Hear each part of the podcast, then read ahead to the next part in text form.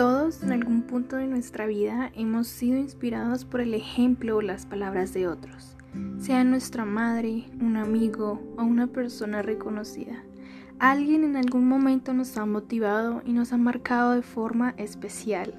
Particularmente, cuando yo estaba atravesando una fuerte etapa en mi vida, me topé con un poema que fue parte del discurso de investidura de Nelson Mandela, un hombre que logró soportar lo insoportable.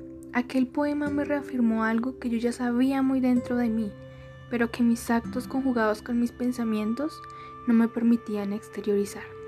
Aquello era que yo poseo un gran valor. El poema en concreto decía lo siguiente. Nuestro miedo más profundo no es que seamos inadecuados. Nuestro miedo más profundo es que somos poderosos sin límite. Es nuestra luz, no la oscuridad, lo que más nos asusta. Nos preguntamos quién soy yo para ser brillante, precioso, talentoso y fabuloso. En realidad, ¿quién eres tú para no serlo?